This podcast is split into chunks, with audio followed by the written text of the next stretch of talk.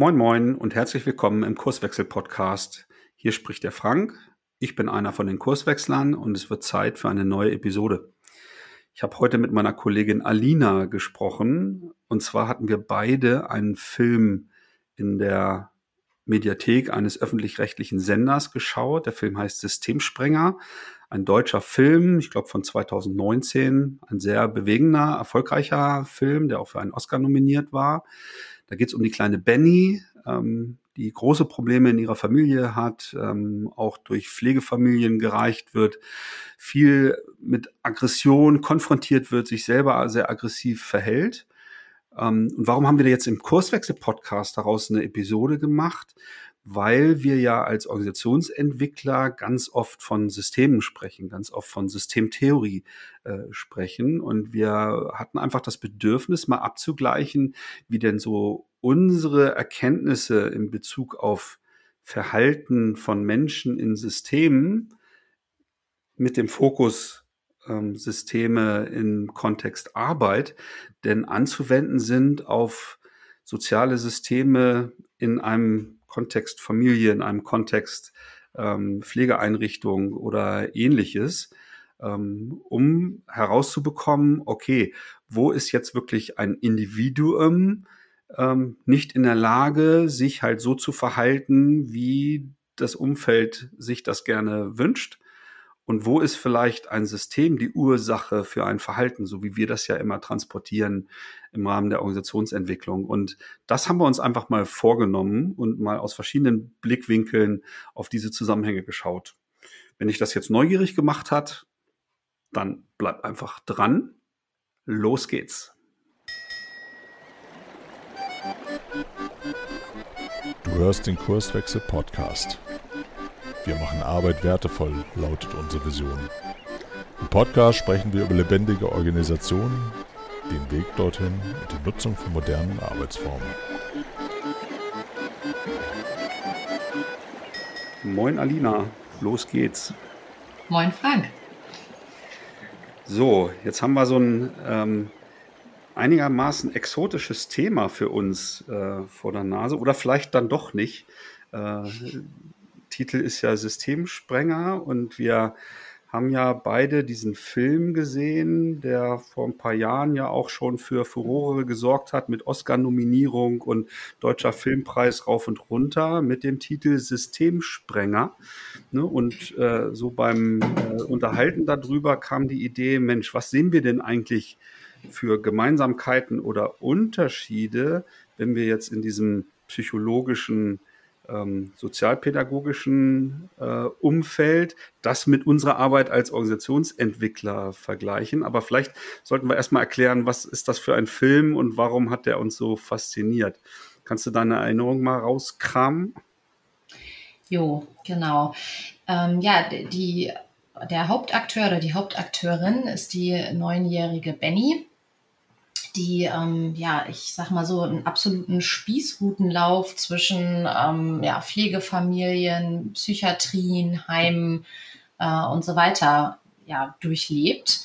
Also kommt aus relativ schwierigen sozialen Verhältnissen auch und findet irgendwie keine Heimat, so kann man das vielleicht sagen. Und ähm, ja, bis zum Ende hin ist es so, dass ja der Ausgang des Films auch so ein bisschen ungewiss ist.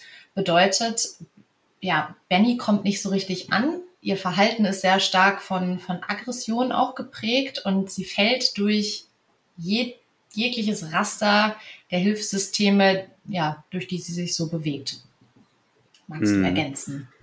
Also ich, ich hatte auch teilweise beim, beim Gucken wirklich Gänsehaut. Ne? Also diese ja. sehr junge Schauspielerin war überragend in dieser Rolle. Ja. Also äh, ich kann auch wirklich nur jedem oder jeder empfehlen, sich diesen Film, also zu dem Zeitpunkt vor ein paar Wochen war der auf jeden Fall in der, ich weiß gar nicht mehr, irgendwie öffentlich-rechtlich Mediathek, also mhm. da irgendwie zu, zu finden.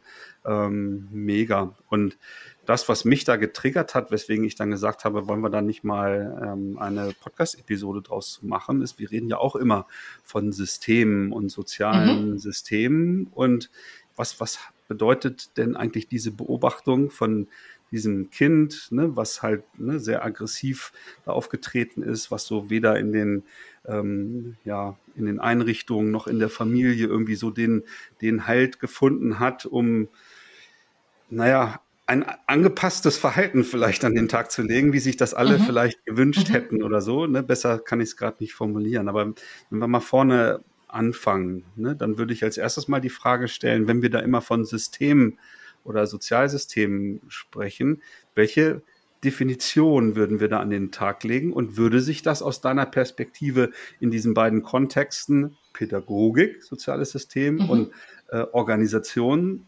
soziales System, würde sich das decken oder macht das irgendeinen Unterschied für dich? Mhm. Ja, vielleicht nehmen wir uns mal so diesen Systembegriff, also übergeordnet vielleicht auch ein soziales System. Was wir da erstmal feststellen können, ist, Systeme erzeugen sich erstmal selber. Das hört sich jetzt ein bisschen abstrakt an, aber man kann sich vorstellen, wenn wir von so sozialen Systemen sprechen, dann bestehen sie ja aus Kommunikation. Das heißt, Menschen begegnen sich und wir gucken nicht auf die einzelnen Menschen, sondern auf die Kommunikation, die sich zwischen ihnen ergibt. Und ähm, das Interessante ist, wenn wir mit unserer theoretischen Brille drauf gucken, dass Systeme soziale Systeme eine Eigenlogik haben. Das heißt, sie grenzen sich auch irgendwie nach außen ab. Also es ist was anderes, wenn ich jetzt hier mit dir in diesem Kontext den Podcast aufnehme, als wenn wir sozusagen komplett mit Kurswechsel zusammensprechen. Das heißt, es ist eine, ein Unterschied. Ähm, müssen wir vielleicht gar nicht näher drauf eingehen, aber so dieses, eine Abgrenzung nach außen findet sozusagen statt.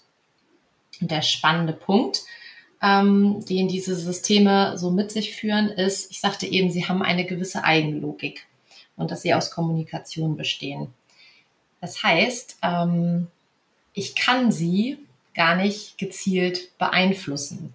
Und da sind wir, glaube ich, auch schon, schon mitten im Thema, weil so dieses Wort des Films Systemsprenger ja so ein bisschen anmutet, dass die Benny quasi das Problem für die sozialen Systeme darstellt. Ne? Und ähm, wenn ich jetzt mit meiner systemtheoretischen Brille drauf gucke, würde ich sagen, das wäre total vermessen, der Benny da so viel äh, Macht zuzusprechen, dass sie diese, kom diese kompletten Systeme aushebelt, weil ähm, das, ist, das ist ein bisschen übertrieben, weil das System guckt quasi selber, wie es gewisse Reize verarbeitet. Also insofern würde ich sagen, sollten wir da tatsächlich nochmal rein, reinzoomen, um deine Frage dann auch äh, vernünftig beantworten zu können. Genau. Ja, ich, ich würde noch diesen Gedanken der, der sozialen Rolle gerne noch mhm. ähm, sozusagen dazu tun, weil wir, wir sagen ja immer mit, mit unserer systemtheoretischen äh, Sicht, dass eben nicht der, der ganze Mensch in einem System und da ist es egal, ob es eine Familie ist, ob es mhm. der Freundeskreis ist, ähm, äh, eine Abteilung oder eine gesamte Firma oder ähnliches, dass ich niemals als ganzer Mensch Teil diese, dieses Systems äh, äh sein kann, sondern mhm. immer nur im Rahmen dieser Rolle bestimmte Erwartungen, die an mich gestellt werden, erfülle und somit mein Verhalten immer in Abhängigkeit von dem jeweiligen Sozialsystem oder dem jeweiligen Kontext sehr stark beeinflusst wird. Und wenn ich dann als Mensch in so einem Kontext Familie oder Firma beobachtet werde mit meinem Verhalten, ne, dann ist das eben nicht der ganze Mensch Frank, der da gerade agiert, mhm. sondern das ist diese Rolle, die ich da in Abhängigkeit der Erwartungen halt spiele. Und so habe ich mir die Benny dann auch immer vorgestellt, in den verschiedenen Kontexten, in den Einrichtungen, mhm. in denen sie war, in Pflegefamilien, in der eigenen äh, leiblichen Familie und so weiter. Äh, und habe mir dann immer vorgestellt, okay, für Benny ergibt dieses Verhalten ja Sinn, weil sie glaubt, das sind die Erwartungen, die an mich äh, äh gestellt sind, implizit oder, oder explizit. Mhm. Und sie mhm. versucht, die halt irgendwie zu erfüllen. Ähm, Habe ich das theoretisch einigermaßen präzise äh, ausgedrückt, Alina? ja, also da hast du eine, eine mega schöne Brücke gebaut. Ne? Und ich finde, das kann man auch noch mal hervorheben. An jeder sozialen Rolle hängen Erwartungsstrukturen, wie du halt eben gesagt hast. Und ähm, jedes soziale System baut quasi auch ein, das ist jetzt theoretisch unsauber, aber ein Netz aus Erwartungsstrukturen auf und in denen verhält sich jeder. So. Ähm, das einmal dazu. Und du hattest ja eingangs danach gefragt, können wir das eigentlich? Das ist ja schon so ein bisschen auch eine Besonderheit, dass wir jetzt im Kurswechsel-Podcast über dieses äh, psychologisch-pädagogische Thema sprechen. Können wir das irgendwie auf Organisationen übertragen? Und ich würde sagen, ja, in Teilen schon. Weil wenn wir als Kurswechsler in Organisationen unterwegs sind, dann geht es ja meistens darum, äh, Veränderungen anzustoßen. Wir sagen dazu im Fachsprech immer, Organisationen sinnvoll zu irritieren.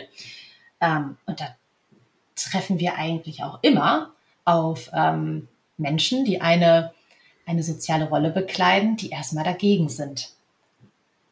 Jetzt, jetzt werfen sich ja Kolleginnen und Kollegen in Organisationen nicht schreiend auf den Boden, weil sie eine Schokolade nee. nicht bekommen, wie so, wie so ein Kind vielleicht, ne, das nicht anders Eigentlich ausdrücken nicht. kann. genau, ja. ne, sondern da gibt's halt andere äh, Beobachtungen. Ich glaube, ähm, jede Hörerin weiß, ähm, wenn wir von Widerständen in Veränderungsprozessen sprechen, was für Beobachtungen das sind. Ne, das sind mhm. dann äh, offene ähm, ja, Diskurse, wenn jemand sagt, nee, so können wir das nicht machen, äh, ne, weil wir haben es schon immer anders gemacht oder ich stelle mir das ganz anders vor oder auch schweigende äh, Menschen, denen wir mhm. dann ansehen oder auch nicht mal ansehen, dass sie, ähm, keine Ahnung, äh, ja, eine ganz andere Vorstellung halt irgendwie haben. Aber mhm. letztendlich können wir das ganz gut vergleichen mit dieser Beobachtung dieser fiktiven Figur Benny ähm, in ihrem Verhalten in diesen ja, pädagogischen sozialen Systemen, so nenne mhm. ich das mal. Ja, vielleicht ähm, können wir das ja sonst auch noch mal nehmen, wenn wir so von, von Widerständen reden. Ne? Also ähm, die es uns teilweise auch sehr schwer machen, was wir dann erstmal so beobachten und wo wir auch dann als äh, Berater immer wieder gechallenged werden. Ähm, oder mir geht das jedenfalls so, ne? Weil ich laufe durch Organisationen und das Erste, was ich sehe, das sind erstmal Menschen. Ähm, und äh, ja, mit unseren unterschiedlichen Brillen, der Systemtheorie oder auch der Psychologie und nachher auch der BWL, finde ich, ist man schon immer sehr schnell erstmal beim Menschen zu sagen, oh, warum verhält er sich denn so? Warum, ne? Tritt er irgendwie so kräftig dagegen oder versucht irgendwie auf der Hinterbühne äh, das Vorhaben zum, zum Fallen zu bringen. Aber ich finde, das ist immer wieder eine Challenge und auch gleichsam eine Entlastung, einen Schritt zurückzutreten und zu sagen, äh, es, ist, es ist nicht der, der Mensch oder es liegt nicht in seiner Persönlichkeit, äh, dass er jetzt irgendwie böse oder schlecht ist oder wie auch immer, sondern der verhält sich erstmal vernünftig. Naja, und beim, beim Gucken dieses Films habe ich halt parallel, das hatte ich dir ja auch berichtet, dann äh, so ein bisschen gegoogelt, was steckt denn da halt irgendwie mhm. dahinter, mhm. äh, ne, Wikipedia, Blogartikel und so weiter. Und war ganz erstaunt, ähm, dass dann die Pädagogik, Schrägstrich Psychologie, da auch offensichtlich gerade in einem gewissen Wandel ist. Ich mhm. kann es jetzt gar nicht präziser formulieren. So ein bisschen weg davon, okay, beobachtet wird ein blödes Verhalten.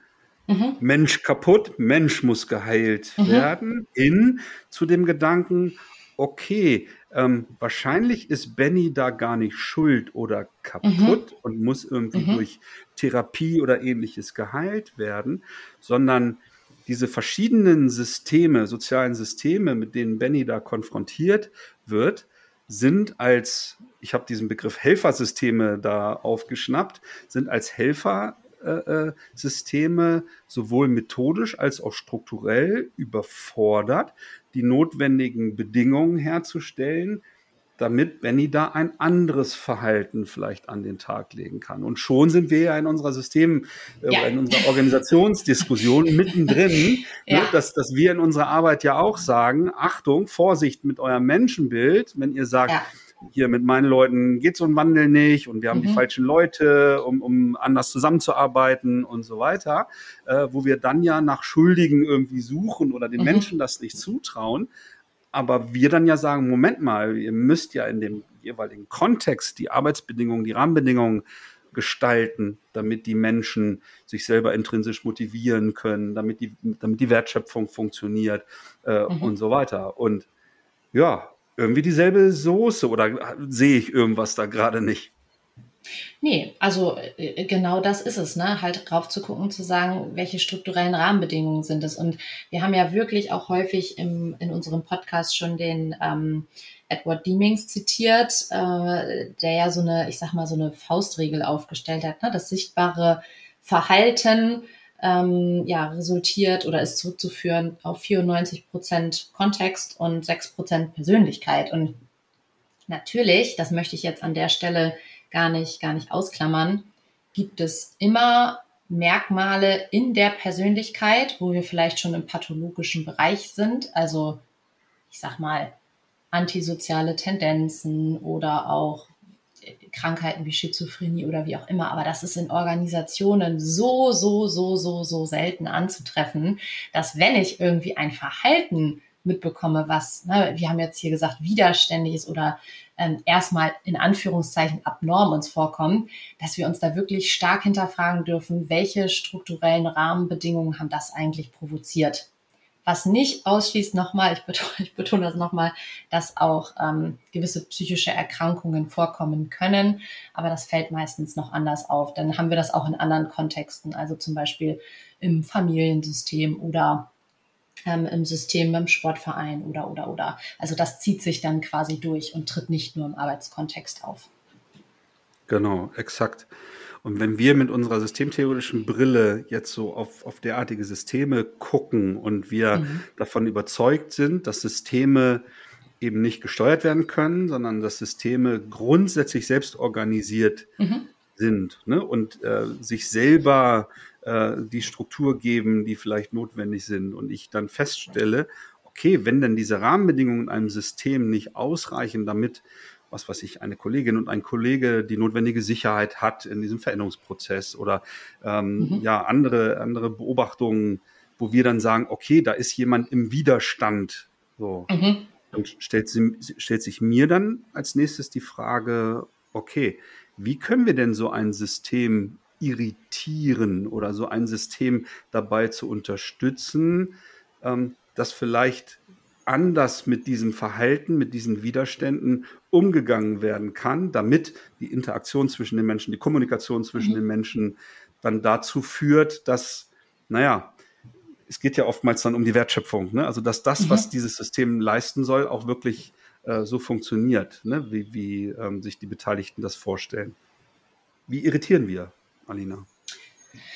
Ja, du hast ja eben schon ganz schön gesagt, also Systeme lassen sich nicht steuern. Und mit Steuern meinen wir dann natürlich etwas, ja, ich sag mal, top-down reinzugeben oder kausal reinzugeben mit, ähm, wenn wir das tun, dann kommt nachher etwas Bestimmtes raus. Also von dieser Logik haben wir uns total verabschiedet, sondern sind eher bei dem Gedanken, deswegen nennen wir das auch Irritation. Ähm, in, in kleineren Schritten so ein bisschen der Eigenlogik der Organisation auf die Schliche zu kommen. Ähm, und das machen wir zum Beispiel mit Experimenten. Und manchmal, du hattest es eben auch schon angesprochen mit dem, mit dem Wertschöpfungsbezug, das ist natürlich der, der absolute Fokus, dass wir gucken, welches konkrete Problem muss hier eigentlich gelöst werden mit dem Fokus auf die Wertschöpfung, weil deswegen gibt es ja Organisationen, weil sie Wertschöpfung betreiben. Genau. Ja, und, und wenn wir dann mal diesen, diesen anspruchsvollen Sprech der Systemtheorie mit den äh, entscheidbaren Entscheidungsprämissen mhm. nochmal reinbringen und vielleicht auf die Schnelle so diese drei Facetten, diese drei mhm. Hebel, ne, die ich zur Verfügung habe, um vielleicht Irritationen ähm, auf, auf den Weg zu bringen. Also ich, ich denke dann immer als erstes äh, über Kommunikationswege nach. Das ist halt ein mhm. Begriff, den, den Luhmann da ja äh, geprägt hat. Äh, das heißt, ich kann, wenn ich genau diese Beobachtung habe, ja in irgendeiner Art und Weise beeinflussen, experimentell oder als, als Entscheidung, mhm. ähm, dass Menschen anders zusammenarbeiten, dass sich daraus eine veränderte Arbeitsstruktur, Kommunikationsstruktur ergibt. Oder ich kann äh, quasi Hierarchieebenen beispielsweise verändern. Das stellt ja auch eine Kommunikationsstruktur mhm. äh, oder Kommunikationswege dar. Ne? Und das sind dann die Dinge, wie ich ein System irritieren kann. So, mit der Überschrift Kommunikationswege. Jetzt gibt es ja noch zwei weitere Entscheidungsprämissen. Was, was magst du dir denn mal greifen? Ja, ich greife mir sonst gerne mal ähm, die Programme. Also im Prinzip regel ich über die Programme, es gibt zwei, zwei Formen. Ne? Einmal so die Konditionalprogramme, dieses Wenn-Dann. Ähm, und dann gibt es einmal die Zweckprogramme, Das finden wir häufig in, in klassischen Organisationen eher so auf der, der, in der Top-Management-Ebene, sagt man, glaube ich, wo es ganz viel um Strategie und sowas geht. Ne? Also ich gebe ähm, die Art und Weise, wie etwas getan werden soll, gar nicht vor, sondern ähm, ich, ich lobe quasi einmal den Zweck aus, um das sozusagen, und ja, wie der dann erreicht wird, das kann sich dann überlegt werden. Und natürlich ist hier auch ein ganz entscheidender Punkt, dass man immer gucken muss, dass man nicht zu viel durchformalisiert sozusagen. Ne? Also natürlich braucht es in gewisser Weise Programme, weil sie auch, ähm, es hört sich jetzt ein bisschen, wahrscheinlich ein bisschen komisch an, aber weil sie die Funktion haben, auch Schuld zuzuweisen. Ne? Also ähm, da geht es auch viel so um, um, Rechenschaft und so weiter. Ähm, aber immer im richtigen Maß. Und was wir häufig in Organisationen erleben, ist, dass ja, viele Organisationen so durchformalisiert sind mit Programmen, mit Regeln, mit Prozessen, weil das auch irgendwann mal total viel Sinn gemacht hat, weil ähm, ja, die Umwelt eher komplizierter war, dass es gute Antworten darauf waren. Aber heute, wir haben das ja in, in diversen Podcasts auch schon auseinandergedröselt, unter anderem auch in dem Podcast Was ist eine Organisation? Hat sich die Umwelt ja total verändert. Das heißt, wir haben da auf einmal ganz viel Dynamik. Und jetzt muss ich mich so ein bisschen wegbewegen von der Idee, dass ich alles formalisieren muss. Also ich brauche einen guten Grad. Und ähm, da kann man natürlich genauso ansetzen. Naja, und meistens sind diese, diese Programme, also äh, Prozesse, Praktiken, Regeln und so weiter, mhm. die sind ja schon da. Und dann ja. kommt die Dynamik, mit der Organisationen, mhm. also Systeme konfrontiert werden. Äh, und wie wir so häufig auch in unseren Vorträgen sagen, heißt Organisationsentwicklung ja nicht zwangsläufig irgendeinen neuen heißen Scheiß einzuführen, mhm. sondern auch mhm. einfach mal kritisch auf die Dinge, die schon da sind, zu gucken, ob denn diese, diese genau. Praktiken, zum Beispiel Management-Praktiken, äh, äh Umgang mit Kostenstellen, mit Dienstreiserichtlinien, mhm. äh, mit Budgets äh, und, und, andere Formalien, von denen wir gerade gesprochen haben, mhm. äh, ob die denn diesen, diesen Sinn der ursprünglich mal da war, vielleicht äh, für, für Klarheit in den Abläufen zu sorgen, für, äh, für Kontrollmöglichkeiten zu ermöglichen, mhm. ne, die das Management ja ne, so im, im Zeitalter des Taylorismus halt gebraucht hat, um eine Organisation zu steuern, aber diesen Sinn heute vielleicht gar nicht mehr stiften. Ne? Also Dinge in Frage zu stellen, weiterzuentwickeln oder gar abzuschaffen, bedeutet ganz genauso Organisationsentwicklung. Ne, das vielleicht noch als Ergänzung. Und ähm, ich sag mal, die, die dritte Entscheidungsprämisse nach, nach Luhmann, das Thema Personal, das stelle ich mir einfach immer so vor, naja, sind denn jetzt die, die richtigen Menschen gerade da zusammen, mhm. um äh, dieses System oder dieses Wertschöpfungssystem äh, zu bilden? Oder naja, macht es Sinn, jemanden dazuzunehmen oder jemanden rauszunehmen oder so? Also Personalentscheidungen äh, zu treffen? Oder gibt es da noch Ergänzungen? Ja, genau. Also ähm, Personal ist ja so ein bisschen die überraschungsreichste äh, Entscheidungsprämisse, sagen wir, ne? Weil ähm, in dem Moment, wenn ich jemanden einstelle, bekleidet der natürlich eine soziale Rolle, aber der bringt auch immer seinen eigenen Stil mit rein. Also die Art und Weise, wie derjenige kommuniziert wird von der Organisation, sehr genau ähm, beobachtet. Das ist das eine Thema. Also es macht natürlich einen Unterschied, wen ich einstelle ähm, weil derjenige ja zukünftig in der Organisation auch gewisse Entscheidungen trifft. Also wir unterscheiden hier quasi einmal ähm, zwischen Entscheidungen über Personal, wen stelle ich ein, und ähm, also Personalentscheidungen, Entscheidungen, die das Personal trifft. Und ähm, da sind wir dann auch schon wieder ganz dicht bei der ersten Entscheidungsprämisse, Stichwort Kommunikationswege.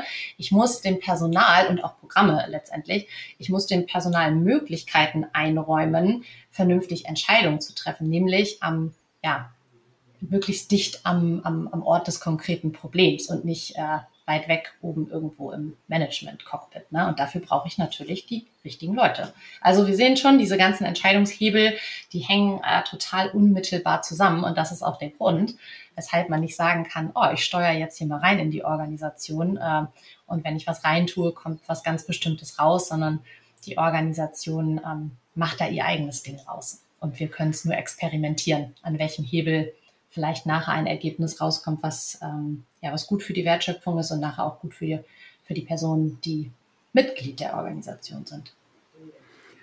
Jetzt ist ja die spannende Frage, was heißt denn das für den Systemsprenger? Also wenn ich in einem System, wir bleiben nochmal im, im Kontext Arbeit, wenn mhm. ich da jemanden habe, der sich auf den Boden schmeißt und mhm. umschreit und so können wir das nicht machen oder so. Nein, ne? mhm. ne? also der ein, mhm. ein beobachtetes Verhalten von, von Widerstand an den, an den Tag legt. Können wir da Beispiele formulieren entlang der Entscheidungsprämissen, wie wir so ein System irritieren können? Mhm. Muss ich mal einen Moment äh, drüber nachdenken, weil erstmal ist ja so diese Form des Widerstands, das hatten wir auch vorhin betont, ein vernünftiges Verhalten. Also wenn ich jetzt zum Beispiel mitbekomme, wir können es ja vielleicht mal konkret an so einem, an so einem Beispiel machen. Ähm, da ist eine, eine Person, die informell sehr viel Macht hat und ähm, ja, die mauert komplett. Man bräuchte diese Person aber unbedingt, weil sie so viel Ansehen in der Organisation hat. Man möchte die Person eigentlich für diesen, äh, ja, für, für das Thema Organisationsentwicklung und die Veränderungen, die da kommen, begeistern. man merkt so, oh, irgendwie ist da kein Durchdringen. Dann ist ja die Frage, warum verhält der sich eigentlich oder die sich eigentlich gerade vernünftig? Und dem erstmal so ein bisschen auf den, auf den Zahn zu fühlen, da ist man natürlich dann sehr schnell auch wieder bei bei der Person an sich. Ne? Vielleicht magst du ergänzen. Das wäre erstmal ja. so, so mein, meine erste Herangehensweise, um das Problem überhaupt noch ein bisschen besser auszuleuchten. Naja, für mich zeigt ähm, das Verhalten von, von diesem Einzelnen dem System auf, dass mhm. im, im Grunde die, die Rahmenbedingungen noch nicht so ausreichend sind, ne, dass das System sozusagen ja den nächsten Schritt machen kann, sage ich jetzt einfach mal mhm. ganz platt. Ne? So, und äh, ich finde es da total wertvoll, dem halt einfach Raum zu geben. Ne? Mhm. Also Kommunikationsangebote zu machen, also das System derart äh, zu, zu irritieren, dass halt neue Kommunikationswege, neue Kommunikationsmöglichkeiten geschaffen werden, um die Wahrscheinlichkeit zu erhöhen, dass die Systemmitglieder umgangssprachlich miteinander reden äh, mhm. und voneinander lernen und somit vielleicht dann äh, neuer Erkenntnisgewinn sich zeigt, die auch unserem Systemsprenger dann das Gefühl gibt, ah, okay, so habe ich das noch gar nicht gesehen, äh, ne, dann, dann lasst uns das mal probieren oder so. Ne? Also das ist das, was bei mir äh, äh passiert, ne? wenn, wenn ich über Widerstände nachdenke, dass Kommunikation oftmals ein, ein Schlüssel sein kann. Ja, absolut. Und auch das Thema äh, der Kommunikation über ein konkret gelöstes Problem. Also wir arbeiten ja auch super gerne mit, mit Schutzräumen. Ne? Also meistens suchen wir ja, wenn wir ähm, Organisationen entwickeln, quasi ähm, ja, ein, ein freiwilliges Team, sage ich mal, oder eine, ja doch, ein freiwilliges Team kann man sagen, die quasi unter geschützten Rahmenbedingungen mal Dinge anders machen dürfen. Ne? Und ähm, wenn das nachher tatsächlich ein, ein Problem löst, und mit Problem meinen wir ja immer extern, also vom Markt angelieferte echte Probleme, die man wirklich lösen muss und die man nicht einfach ablehnen kann, sozusagen, dann ziehen wir ja häufig so diesen, diesen Schutzraum, diese Glasglocke von dem Team weg und ähm, demonstrieren der Organisation, hey, dieses Team hat gerade ein Problem gelöst. Und auf einmal wird das für die Organisation interessant. Heißt, sie kann das nicht mehr ignorieren. Und das sind meistens, also so ein bisschen äh, salopp gesagt, unter diesem äh, Claim Taten sprechen lassen, womit man Menschen oder Personen, die vorher ähm, aus Vorsicht vielleicht noch eher im Widerstand unterwegs sind, ähm, doch noch eine andere Perspektive aufzeigen kann. Weil erstmal ist Widerstand was mega kluges. Ich spare meine, meine Kommunikationsreserven und man weiß ja auch nie, deswegen äh, sagtest du ja auch gerade, ne, überhaupt diese Kommunikation erstmal aufzumachen. Man weiß ja nie, was ein, äh, eine bestimmte Person schon erlebt hat. Also wenn da, keine Ahnung, vorher schon fünf Change-Initiativen gelaufen sind und ich habe gemerkt, alle Change-Initiativen haben mega Zeit gefressen und waren eigentlich eine doofe Idee ja, was mache ich denn dann? Dann kommt Kurswechsel rein und dann sage ich erstmal, ich mache hier gar nichts. ich habe gelernt in den letzten Jahren, das, das bringt nichts. Also deswegen meine ich, es ist immer was sehr, sehr Kluges erstmal mit dem Widerstand. Naja, und wenn ich, wenn ich tatsächlich an Programmen arbeite und ähm, mhm. der Widerstand vielleicht unausgesprochen bedeutet, oh, wenn wir das so und so machen in der Zusammenarbeit, Mhm. dann verstoßen wir gegen diese Regel und diese Konvention und diese Richtlinie äh, und so weiter. Und genau über solche Schutzraumexperimente dann äh, transparent zu machen, okay, wir haben jetzt hier mal eine Zeit lang äh, folgende Regel außer Kraft gesetzt und wir haben die Kunden glücklicher gemacht, der Umsatz ist gestiegen und so weiter, Mhm. ne, dann ist ja genau dieses ins Schaufenster stellen und sagen, also in dem Kontext, da haben wir dieses Problem nicht mehr ne, und Mhm. äh, wir würden da jetzt auch dauerhaft auf diese Regel verzichten, weil sie uns echt äh, im Wege stand ne, und somit dann ja auch die Kommunikation darüber dazu führt, dass vielleicht der Systemsprenger dann merkt, ah wow, ne, also ich hatte immer diese Regel als Hemmnis für mich da im, Mhm. im Kopf gesehen, aber wenn die weg ist, dann funktioniert das ja total super. So, ne? Also das äh, ist vielleicht noch so eine, so eine Ergänzung.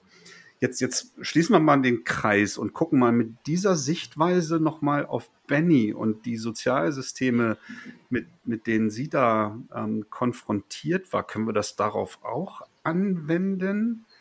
Also ich, ich erinnere mich da in dem, im, im Film ja an diese Momente, wo ähm, die, eine zuständige Betreuerin ja selber in Tränen ausgebrochen Mhm. ist und, und Mhm. Benny dieses, also ich nenne es jetzt mal in meiner Sprache, dieses Kommunikationsangebot Mhm. angenommen hat und sich dazugesetzt hat und die Betreuerin in den Arm äh, genommen hat und sehr empathisch in dem Moment ja, Mhm. äh, äh, ne, das war ja ein, ein sehr emotionaler äh, Moment. Ne? Also das, das ist für mich so etwas, wo, ne, deswegen habe ich das Kommunikationsangebot äh, bezeichnet, wo also das System derart, also das Kommunikationssystem derart irritiert worden ist durch dieses Kommunikationsangebot äh, und eben diese Erfahrung, ne, wenn ich mich so und so verhalte, dann gibt's immer Mecker, dann gibt's immer Einsperren, dann gibt's immer Ausschluss oder irgendwie sowas, halt komplett anders auf einmal als Rahmen da war, sodass Benny sich anders verhalten konnte. Also das war jetzt nur so ein Beispiel, was mir da im, im Gedächtnis geblieben ist und das passt zu meiner Denkweise, was wir auch auf Organisationen anwenden. Ich weiß nicht, wie dir das geht. Ja, also ich finde das interessant, dass du äh, insbesondere diese Szene ansprichst, weil äh, da hatte ich tatsächlich auch äh, wirklich, wirklich Gänsehaut. Ähm, insbesondere, wenn ich das jetzt so Revue passieren lasse, dann ist so dieses mh, sehr empathisch reagieren auf Benny im ganzen Film eigentlich nicht sichtbar. Also natürlich geben sich da unterschiedliche ähm, Personen im System Mühe, aber dass man ihr so tatsächlich die Hand reicht, ähm, das, das passiert kaum. Ne? Also da ist niemand in dem Film, der sie mal in den Arm nimmt, mal so ganz übertragen gesagt. Und äh, vielleicht schlägt das auch wieder eine ganz gute Brücke in Organisationen bei ähm, Personen, die sehr hart in den Widerstand gehen und die äh, sehr schwierigen Ruf haben, dass die häufig sehr schnell auch schon abgetan werden und gesagt, ach hier, mit dem, da musst du gar nicht sprechen. Und das ist häufig sehr schade, weil diese Personen von ihrer, äh, von diesen impliziten Erwartungsstrukturen auch gar nicht wegkommen. Also da braucht es, um vielleicht auch nochmal so diesen Begriff des Systemsprengers aufzunehmen. Ich sagte das eingangs ja. Ähm, eigentlich hat eine einzelne Person nicht die Macht, ein ganzes System zu sprengen, weil das würde ja bedeuten, die Person wäre die Problemursache und das ist sie ja nicht, weil das System besteht ja nicht aus Menschen, sondern aus Kommunikation. Aber die Frage ist halt, warum gewisse Systeme so nachhaltig ähm, vom, ja, von einigen Personen irritiert werden und vor allem, was es denn braucht, das hattest du ja eben auch eingangs gesagt, ähm, damit man vielleicht was Gutes daraus machen kann. Das heißt, ähm, eigentlich um das nochmal ganz klar herauszustellen, liegt das Problem nicht in Anführungszeichen beim Systemsprenger, sondern ähm, ja, in den Systemen an sich, weil sie sich nur nicht vernünftig genug darauf eingestellt haben. Ja, dann, dann hoffe ich, dass wir den ähm, Pädagogen, Psychologen mit dieser Episode nicht zu sehr auf die Füße äh, ich hoffe auch. gestiegen sind. Ne? Aber auch da äh, meldet euch gerne, wenn ihr ja. da äh, völlig andere Sichtweisen habt oder so. Also für, für uns war jetzt einfach so das Bedürfnis, äh, diese Zusammenhänge mal aus diesen unterschiedlichen Blickwinkeln mhm. zu beleuchten. Ne? Wir sind halt keine äh, Pädagogen und wir sind auch beide keine Eltern äh, und, und, so, aber äh, wir sind halt Organisationsentwickler und haben da halt einfach so unsere Beobachtungen, die da durchaus zusammenpassen. Ne? Aber ich glaube, äh, damit können wir es mal bewenden lassen. Also äh, ich glaube, äh, die Empfehlung, sich diesen Film auf jeden Fall anzugucken, egal ob Organisationsentwickler oder natürlich auch Pädagogen und Psychologen, äh, kann man nur empfehlen, wer den nicht kennt. Ja, äh, wirklich ein, ein toller Film, tollen Schauspielern. Ähm, ja, in diesem Sinne, wenn ihr Anregungen für uns habt, ne, dann reagiert gerne auf, auf die Posts in den sozialen Kanälen oder schreibt uns auch gerne eine Mail an äh, Kurswechsel, nee, an podcast.kurswechsel.jetzt. Ähm, Alina hat wie immer Spaß gemacht. Bis bald. Ja, danke dir. Bis dann. Schön, dass du wieder reingehört hast. Mehr Infos zu uns und diesem Podcast findest du unter www.kurswechsel.jetzt.